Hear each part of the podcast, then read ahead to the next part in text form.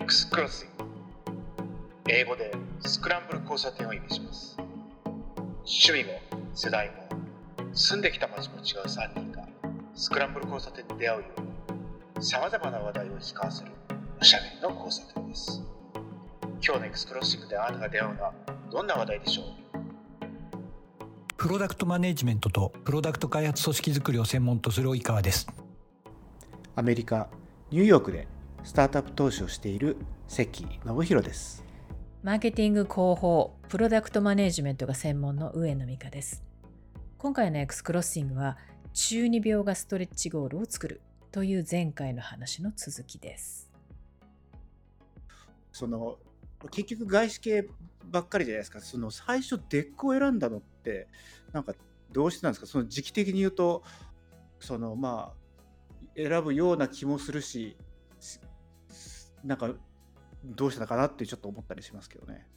なるほど。まあなんか DEC って知らない人も多いと思うんで簡単に説明するとデジタルイクイプメントコーポレーションで DEC で DEC っていうに略した会社なんです略されて言われる会社で当時はミニコンピューターっていうそのダウンサイジングっていうメインフレームってめちゃくちゃでかいやつから、まあミニコンピューターってもでかいんですけどね、メインフレームに比べるとちっちゃいと。で、さらにワークステーション、パソコンっていうふうにどんどんどんどんダウンサイジが進んでいくときの一番最初のダウンサイジがきっかけを作った会社で、1980年代後半にかけて世界第2位のコンピューターメーカーになり、私が行った時にはもうすぐ IBM を抜くぞって言われてて、そんな勢いになる会社だったんですね。で、なんでここにしたのかって話なんですけれども、まず大学で私、その就職活動、就活をした時に、まあ、親父がさっき言ったみたいに、それを死ぬまでは私の路線を全部決めてた人なんですよ。拓也理系に行け、拓也、えー、早稲田大学の理工学部、あの、教育学部の数学科に行こうと思ってたんですけど、そっちじゃなくて理工学部に行くべきだって言って、で、学科もここがいいんじゃないかって決めててっていうので、悔しいけど、まあ路線に乗ってたら正しかったし楽しかったんで、結構自分の選択って親に委ねてたって、親が決めるところがあったですよ。うん、でも、その大学3年生の時に彼が亡くなってしまい、で、自分で研究室で勉強もして、それは楽しかったんだけども、いざ社会人になろうっていう時に、まだ当時バブルで世の中華やかで遊んでる連中も多くっていう中、自分がなんか仕事を一生続けていくっていうイメージがなかったりした時に、ふとなんかすごい困っちゃったんですね。だから僕はその当時、あの心理学で小此木恵子先生っていう人が言ったモラトリアム期間っていうのが言われてて、若者がそのモラトリアムな猶予期間を設けてるっていうのがあり、大学卒業してからもすぐにはこういわゆる大人として社会に出ようとしない人がいるみたいなこととかも言われてて、まさに自分はそういう人だったなっていうふうに感じたんですよ。うんうん、で、社会人になるときどうしようと思って、え、お二人社会人になるときって、いきなり自分は社会人で何やりたいとか、どんな会社行きたいってイメージ湧きました？いや、ないですね。あの、私選んだのは、まあ、女性っていうのもあると思うんですけど、5年ぐらい働いて、その後どうなるか人生でわからないので、手に職をつけたいなっていう、そんぐらいぼやっとした感じで、で、えっと、SE と、でもう一個、あのファッションとかマスコミ系とかだったんですけど、そういう感じですよ。えー僕は実はその2年生を4回やっててですね、まあ、2流してるんですけどあ違う 2, 2年生は3回かで同大学3年生の時に同級生がみんな社会人1年目1年生になってるんですね。だからこう嫌顔でも社会人を意識しちゃってたんで実は3年生の後半ぐらいからもうあの当時はねその今みたいに3年生でインターンとかしてなかったような時代だったんでむちゃくちゃ実はその社会あのどういうものになりたいかっていうのを意識しててその時まあででも実は懐刀になるにはどうすればいいのかっていうのはまだその時は思っていてですねだから、もうなんか戦略コンサルティングとか行くと、もしかしたら懐刀みたいになんか隣に座ってアドバイスとかするのかなみたいな思って、実は戦略コンサルティングも結構受けてるんですけど、でも、動き出しがすごい早くて、それは留年してたからっていう。で、まあ、当時、で一方で、その同級生が就職活動してる時って、まあ、最もあのリクルーティングに企業お金使ってる時で、こう、一晩何万円とか、その、だから、えっ、ー、と、何いきなり同級生、同級生から電話かかってきて、今銀座で飲んでんだけど、なんか、あの席来ないとかって言われて、な何何とかって、僕は大学にいたので、大学から銀座まで近いんですけど、で何かって言ったら、なんか、こう、一晩、一人当たり5万円ぐらいの予算があるんだけど、物は買えないから、飲み食いだけ、飲み食いタクシー なんで、あのちょっと来ないみたいな感じでもうすごいその同級生とかみんなあの就職活動中なんですけどもヘベレケになってで電話かかってきて行ったらいないとか、まあ、そういうのも普通なんですけど なんかまあそういうような時代を見てていやこういうことじゃダメだと。なんか自分が 就職するときはもっとちゃんといろいろ考えようと。思っていたらですね就職が氷河氷河期になってしまってあのじだから実際には真面目にやってたおかげでなんとか氷河期をこうちゃんと生き残れましたみたいなそういう感じの1年目なんですけど、まあ、そういう時代だったで実はすごい考えてたんですよ。でもそれはさっき言ったその大学2年の時からこう180度変わった理由っていうのは実はそこなんですね。留年してるっていうことによって自分の立場はすごい変わっちゃったっていう今思い出したんですけど、あの、私大学の時まで、あの、臨床心理士になりたかったんですよ。あの、国家資格にああるやつなんですけど。うん。で、その心理学をややりたいって、本当はスポーツ選手のそのメンタルケアのとこから興味があって入うん。で、心理臨床心理の研究室入ったんですけど、その大学3年とかで研究室に入ったら、その先生が臨床心理士のその認定を行うような、その権威のある先生だったんですけど、その当時異常心理学っていうのが流行ったんですよね。テレビドラマとかあの犯罪心理学とか、うん、ああいうのの関連でその先生はあの、まあ、人の心は使うんですけど遺書とかいっぱい持ってるんですよ。で先生あの、えー、心を病んでる方とかその異常な心理学とかっていうのいろいろ話を聞けば聞くほど実際のその病院での、えーえー治療の話とか、まあ、遺書の話とかを聞いてて、うん、もう結構打ちのめされるんですね。自分にはその器がないっていうのを大学3年とかの時にはこれはと思っていてで心理学をやればやるほど隣の研究室の先生は自分がこう自分も病みながら研究をしてるっていうのを繰り返しだったんで、うん、そういうのを見ててあ自分にはその器がないんだっていうのになってそのまま大学4年とかになっていったんですよね。でも心理学は勉強として面白かったんで。でその中で、いや社会に出るのかどうだろうかなって考えた時に出会ったのがそのコンピューターで心理学って東京の学問なので。でその時にコンピューターああこういう仕事があるんだっていうところなんかポッと出たものなんですけどそれが今に至るまで業界も含めて方向があのその時に出会ってシステムエンジニアのその会社に就職することになったんですけど、うん、偶然ではありましたがいい一つのねマイルストーンだったなっていうのは今今思い返して思いますね。でもやっぱ大学ってそういう意味で言うと人のこう何キャリアを決める場所なんですねそういう意味ではね。その学問がどうかは別にして、ね、やっぱりそういういろんな高校まで、ね、その天狗になったり、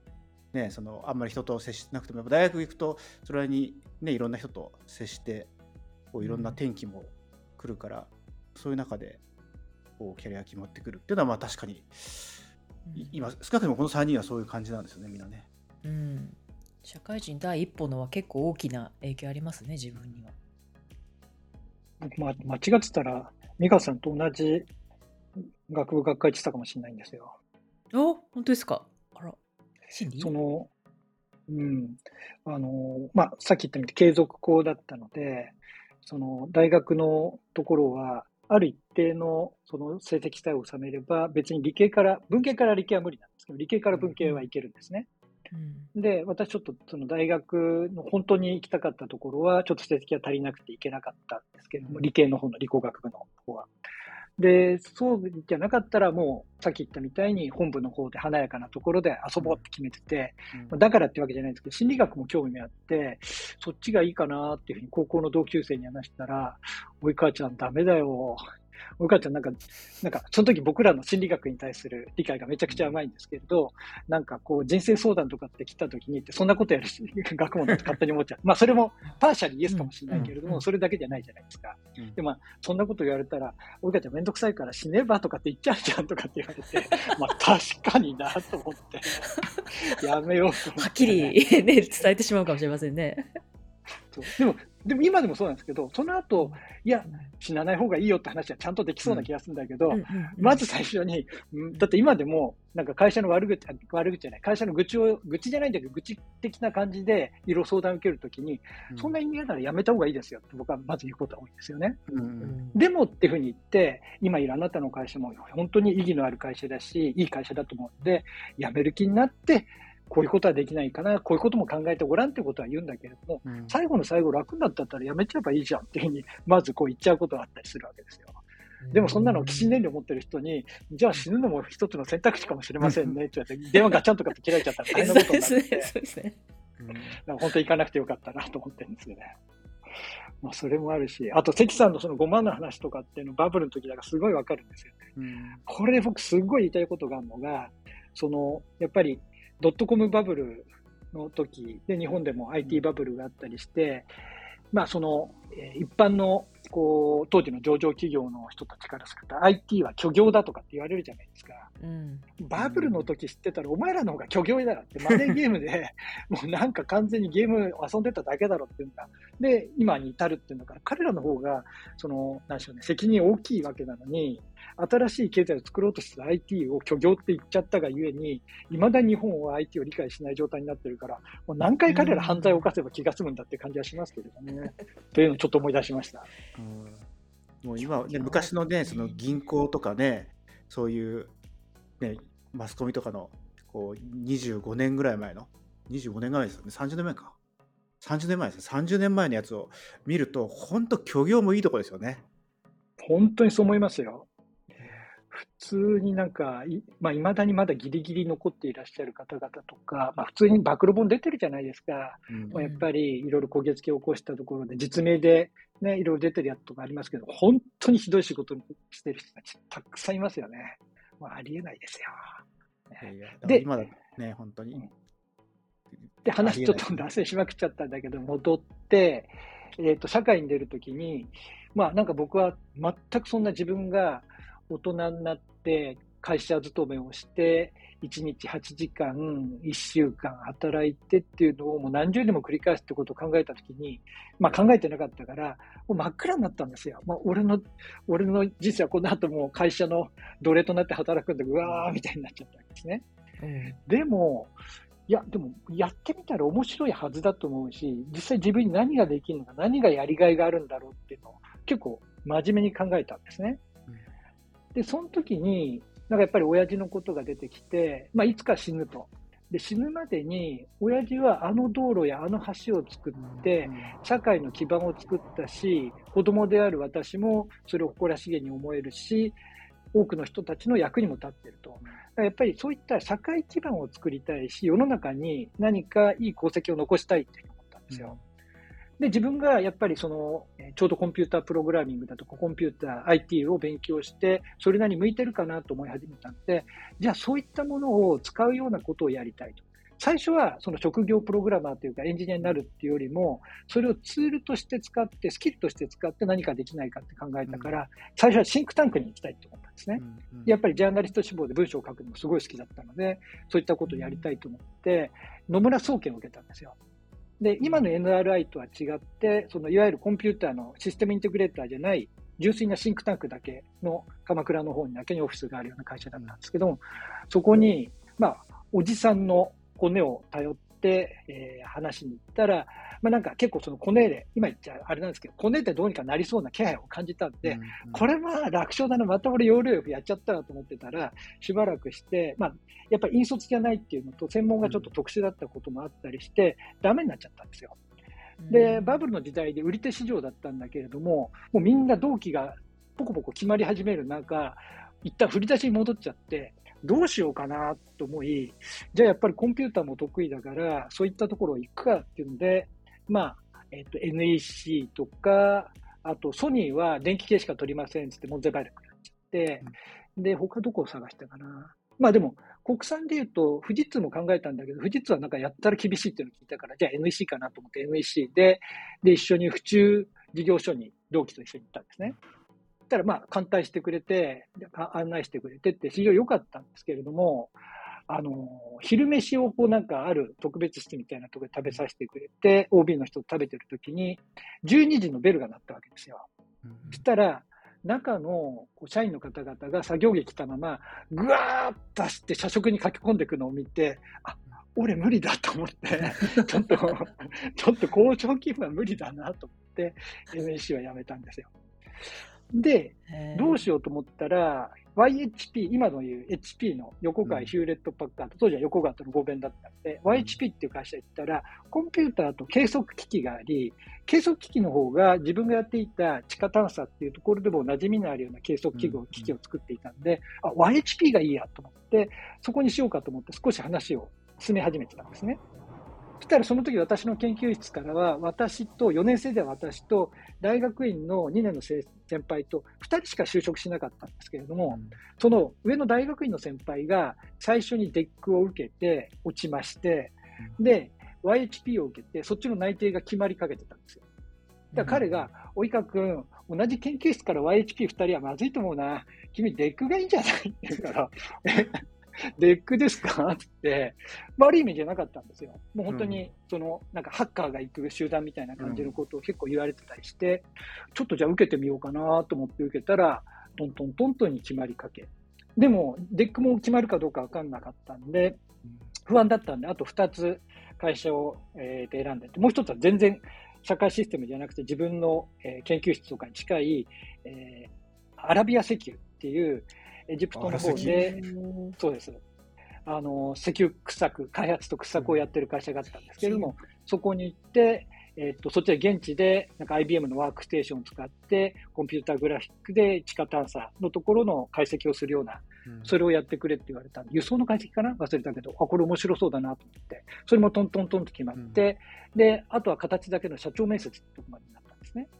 で、もう一個は TBS に、えっと、技術職員の枠で応募し、で、これは、えっと、TBS の局内をこう一周して見学させてもらって、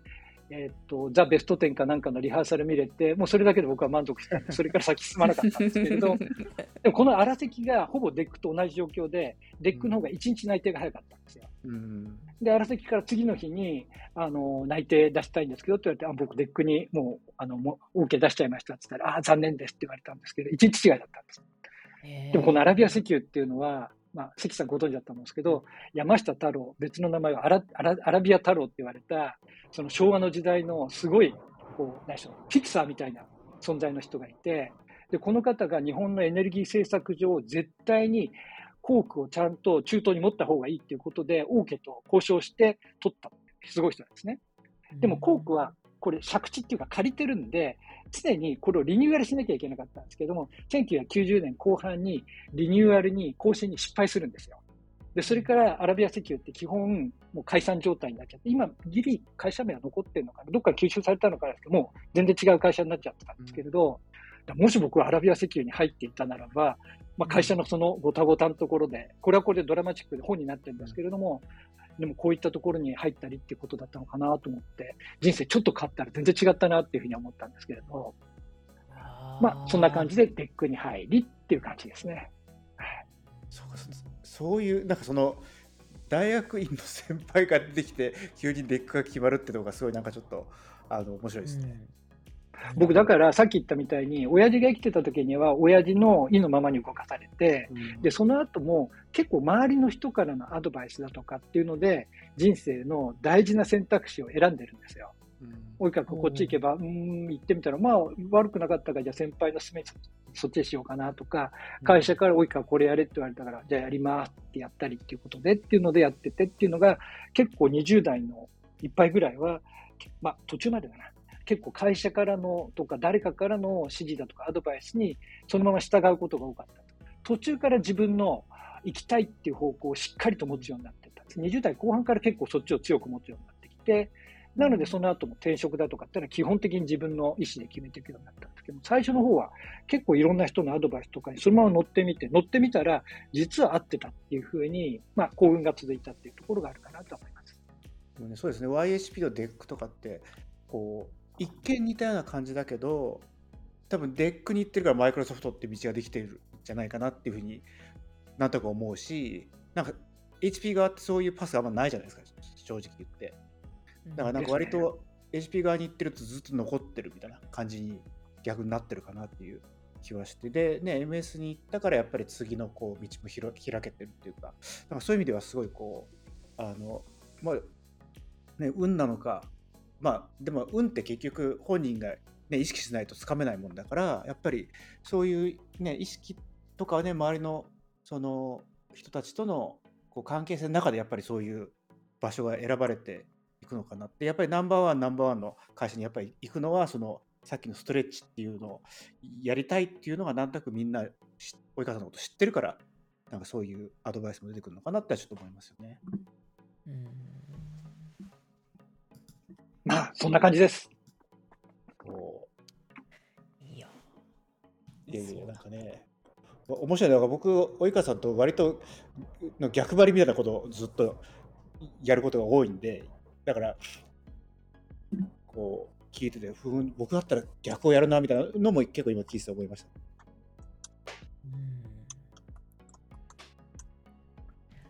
いやでも本当面白いですね。こう人に歴史ありってよく言いますけど、うん、もちろん自分とは全然違うわけで、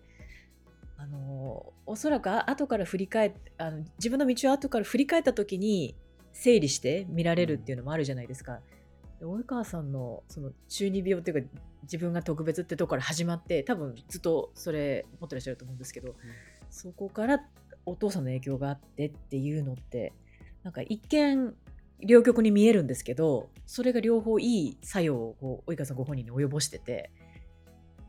それで今に至ってるっていうねそれがすごく面白いですね。僕の反省面白いですよ。なんか まだなんかその僕が迷惑かけた方々がほぼほぼ存命中生きていらっしゃるんであんまり、うん、あの詳細は言えないですけど、うん、小学校3年生の時に同級生5人ぐらいと一緒に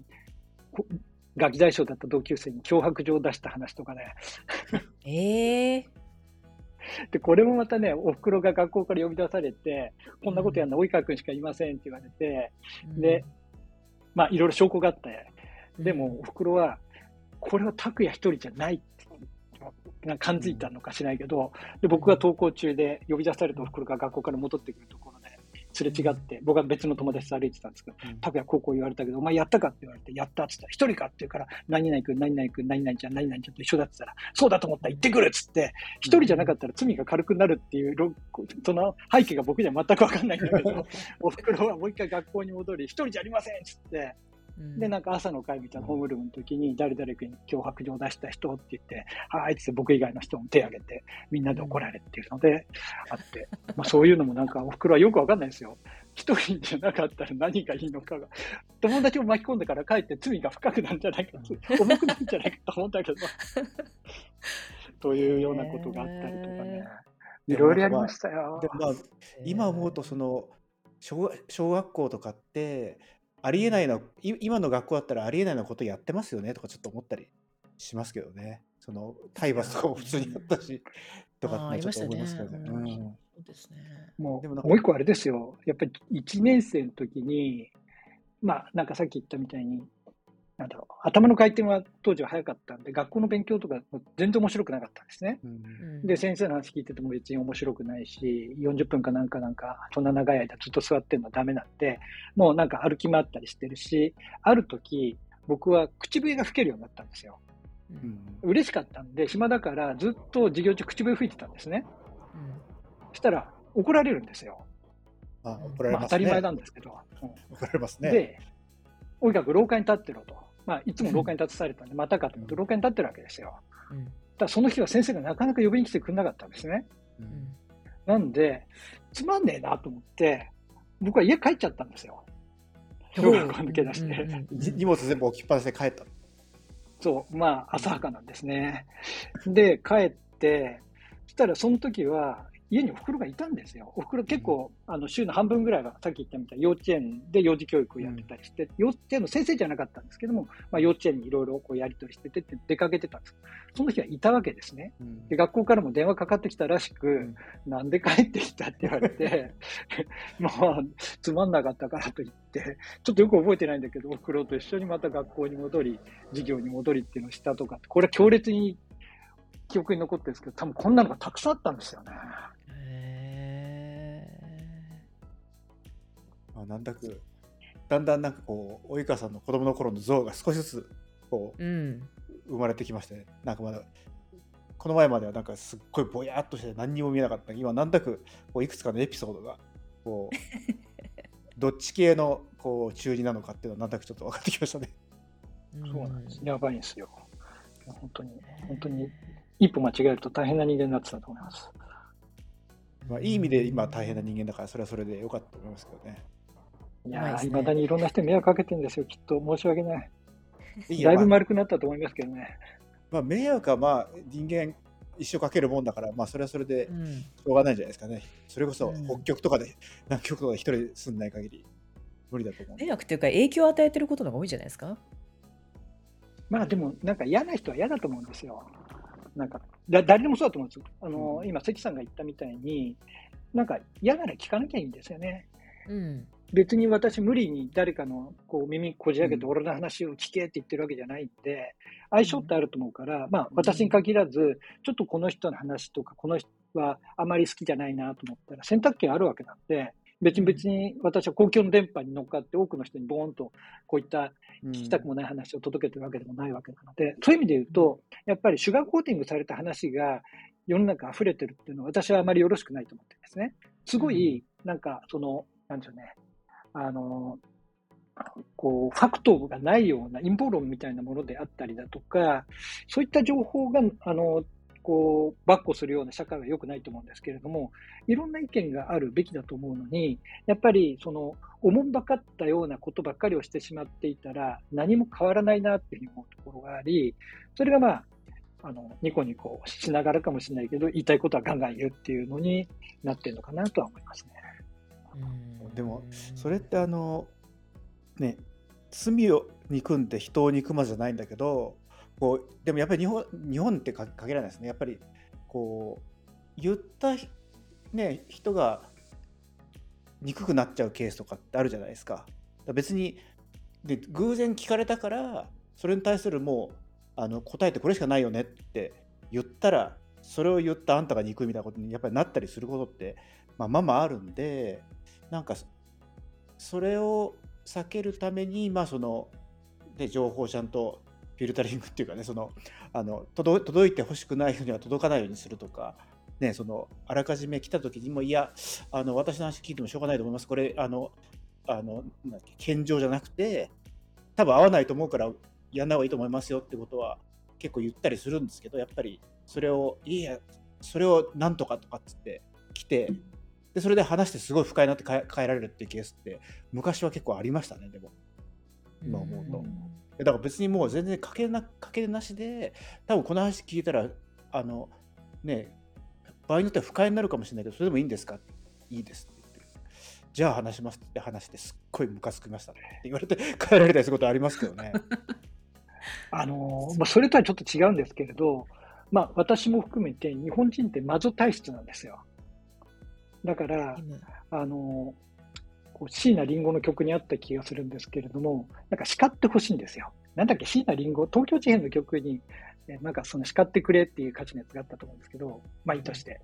なので、やっぱり私に社内勉強会で話してくれとかって言われてっていうのは、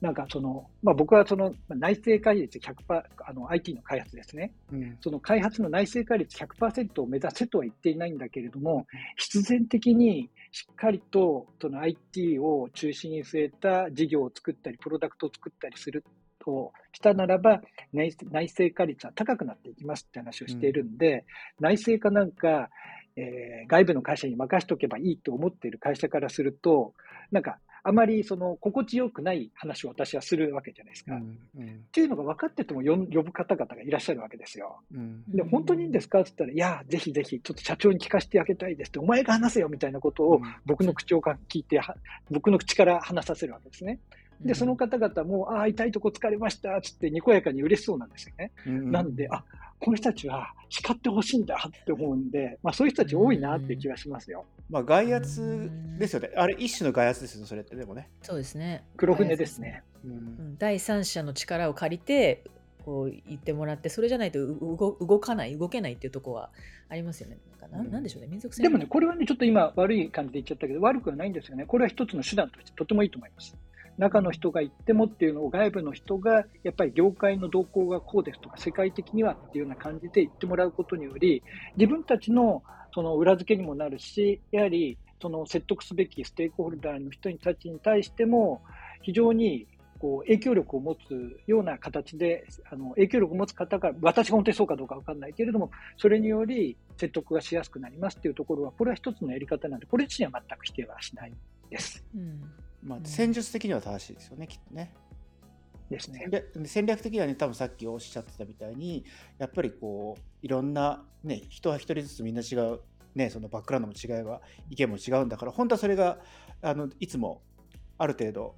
許されていれば、多分その外圧が来なくてもいいんでしょうけど、やっぱりそれはもう、や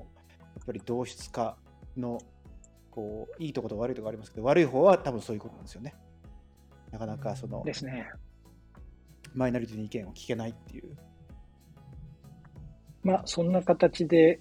でもあれなんですよ。別別に、あの、なんでしょう。そういった、あの、業界のご意見番だとか、その IT 業界のチコちゃんを目指す、チコちゃんって言っても通じない人がいるんですけど、あ、関さん知ってます？ずっとアメリカいるからチコちゃん知らないんじゃないですか？よよく、でもね、チコちゃん、あれってでもチコちゃんって知らない？知ってる？あやっぱりよく聞くよく聞くけど知らない。NHK の NHK がやっている、あれ、永遠の何歳でしたっけ？5歳。えー、5歳か。5歳5で、まあ、物事よく知ってて、えっと、ぼーっとしてんじゃねえよ。じゃねえよ、うん、ぼーっと生きてんじゃねえよ。そうだ。ぼーっと生きてんじゃねえよってやつがあるんですけど。まあ、なんで、僕は IT 業界のチコちゃん的な存在かなと思ってましたが、別にチコちゃんをやりたいわけでもなく、で、チコちゃんは問題なのは、チコちゃん聞いて、あ、そうだったんだってみんな思うけど、1週間も経つと忘れちゃうわけなんで、1週間経って忘れてほしいことを言うわけでもないんで、なんか、うん。叱りたいわけじゃなくて、私が言ってることも正しいわけでもないから、まあ、なんかちょっと刺激、それを一種の、あの、なんでしょうね、刺激というか、材料として一緒に考えていきましょうっていうことをしたいなという感じではあります。うんということで、あの中二病は病のこじらしてもあの、この年までは楽しく生きてられるんで、みんなちょっとそのどっかで勘違いして、自分は何かできるんだっていう根拠のない自信をもとに、それを本当に、えー自信をつけるために、どっかでちゃんと努力をして、少しでもリアルな、えー実力をつけたならば、楽しく生きていけるんじゃないかなということを言いたい回でした。いや、もう、ありがとうございます。でも、素晴らしいいやもね。アメリカのスタートアップとか見てると、中二病全開の会社名とか、プロダクト名とか、普通にあるじゃないですか。あるあるあまあ、今はちょっとあそうでもないけど、昔とかもうやっぱりそんなんばっかなんで、まあ、やっぱあの溢れてる中二的な感覚っていうのがやっぱりその世界を変えるって絶対あると思うんですよね。うんだから逆になんか中二っていうのはなんか自分を卑下してるような感じのそのまさに日本人マゾだって話じゃないんですけどそういう感じで使ってるけどいやこれ実は恥ずかしくなくてこれをいわゆる陽陽キャっていうかねその明るくやまあだからシリコンバレーとかも実はナードとかの集団で基本的にねその女性からすると気持ち悪い集団みたいなことずっと言われててそれのこうある意味ね反動でだから女性があんまりいないっていうのあるじゃないですか。だからなんか思いっきりこじらせた結果シリコンバレーが生まれたっていうふうには僕はまあ結構思ったりはするんですよね。そうですよね。ちょっとなんか、あの、私はとても尊敬しているし、今となってはそう見られてないと思うんだけれども、ビル・ゲイツとかって完全な、なんかその、中二病だと思いますよ。うんで中二病がかなりかなり後まで中二病でしたよね。と思いますよ。で、うん彼は、まあ、優秀実際優秀なプログラマーだったと思うし、目の付けどころもすごいけれども、でも最初はやっぱり創業メンバーとかって、俺たちは何かすごいとか、すごいことできるはずだ、すごいことやらなきゃいけないっていう、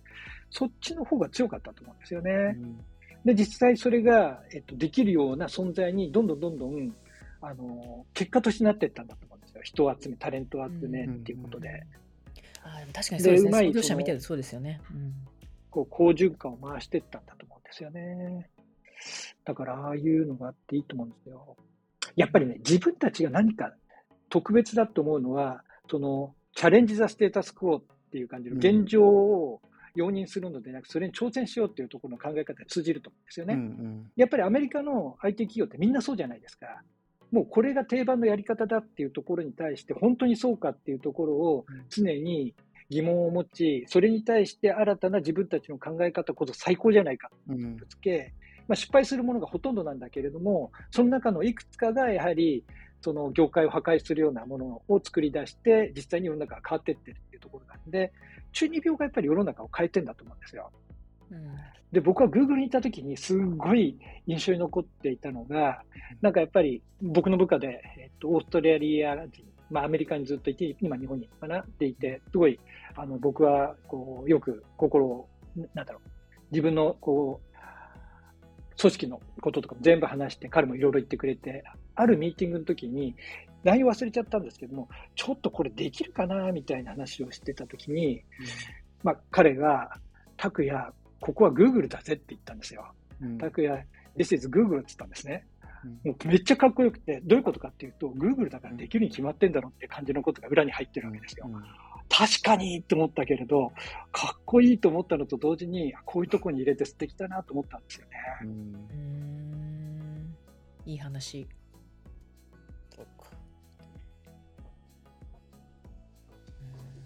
なんかじ中二病って自己愛って捉えられがちですけど、そのじ自分に対してのその自分を尊重するとか自信の部分ってすごい大きいと思うんですよね。で私は結構日本ドメなとこドメスティックなところが多い多いと思うんですけど特にあとねこれ言いたくないんだけど女性っていうのもあるんですよ。あの社会からの期待される役割ってあるでしょ？男性とか女性とか、でそういうのもあってあの自分に対自分が自信自分に対して持つべき自信とかっていうのが本当はこうあるべきが徐々に徐々にこう社会とかに出ていくと抑えられていくとこはあって自分もそれがあるんですよね、周りから。そこの部分があ自分への自信っていうのはもっと持っていいし解放した方がいいなっていうのはとても思いますよね。でそれとねいつも毎日日々戦いなんですけど。戦いですよね。うん、戦いは自分との戦いでもあり、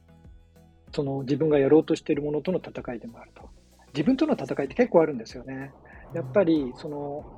何でしょう、勘違いした自分がいて、何かできるんじゃないか自分がいて、でもそれを外にも見せちゃったりしたならば、うん、結果としてそれをやりきらなきゃいけないっていうところは、常に戦いのところはあるんですよね。そうですね。本当は戦いなんていう言葉を使いたくないけれども、でも実際戦いはたくさんあるなと思いますね。うん、だってワークフロムホームとかもやっぱり戦いですよね。あの、タイだとの。やっぱりだからこうこういうミーティングを入れたりとか、なんかね、その外に行くとかしないと、いや別にちょっとめんどくさいし、昼飯食べてからにしようとか思って、気がついたら昼飯を作るのに2時間かけたりとかしちゃいますからね、そういうね、普通ね、やっぱり。こうそういう何もないと。だからまあそれを戦いというのかね、なんかその、あの適切なこう無知が必要なのかっていう。でもそれがね、そのピア、ピア、ピアツーピアで、なんかこう、いるだけで全然違うって、やっぱり人間ってす、ね、パーソナルスペースの話とかもありますけど、ね、その、やっぱり、監視というか、うん、ね、監視というか、刺激を与え合うというか、何かがあるのはいいですよね。うん、そうですね。中二病の話からいろいろ広がりましたね。まあ、中二病っていうと、なんかこう、ちょっと、あれと思うけど、でも、こうなんか、今のキャリアはなんかやっぱ中二病で作られた感じは今しますよね。最初、最初中二病って聞いたときは、うん、んと思ったけど、今聞いたら、まあ、でも、まあ、もろ中二病ですねと思いますけどね。源でもあり、原動力でもあり、うん、それはいいいいんだぞと。まあ、あの、話が終わった時に、こういうのあれなんですけど、実は僕、中二病って、どんなのを中二病っていうか、よくわかんないまま中二病かなって言っちゃったんで、まあ、中二病ってことで収まるのうんも、それはそれでよかった収まります、収まります。中二病っぽいですね。うん、大丈夫です。はい。ということで、中二病こそ、えー人生のみ目立つべき姿であるという結論で、今回は終わりです。よかった。はい